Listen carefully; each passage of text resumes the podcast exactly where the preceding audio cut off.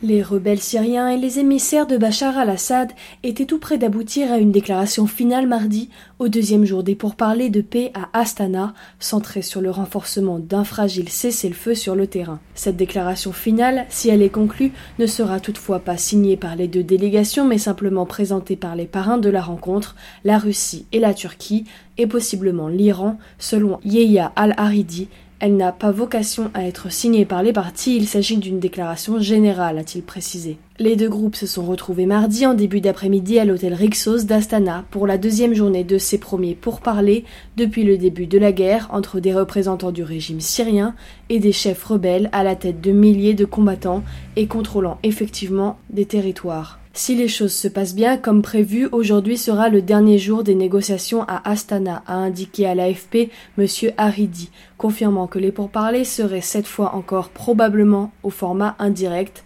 autrement dit via le médiateur et envoyé spécial de l'ONU pour la Syrie, Staffan de Mistura. La première journée de ces négociations parrainées par la Turquie, soutien des rebelles, et par la Russie et l'Iran, alliés de Damas, s'était terminée lundi sans avancée apparente ni annonce tangible. Si la Russie a considérablement modifié la donne en Syrie en lançant son intervention militaire à l'automne 2015, permettant notamment à l'armée de Bachar al-Assad de chasser les rebelles d'Alep fin 2016, sa plus grande victoire depuis le début de la guerre, ses initiatives en faveur de l'instauration d'une paix durable, se heurtent à davantage de difficultés.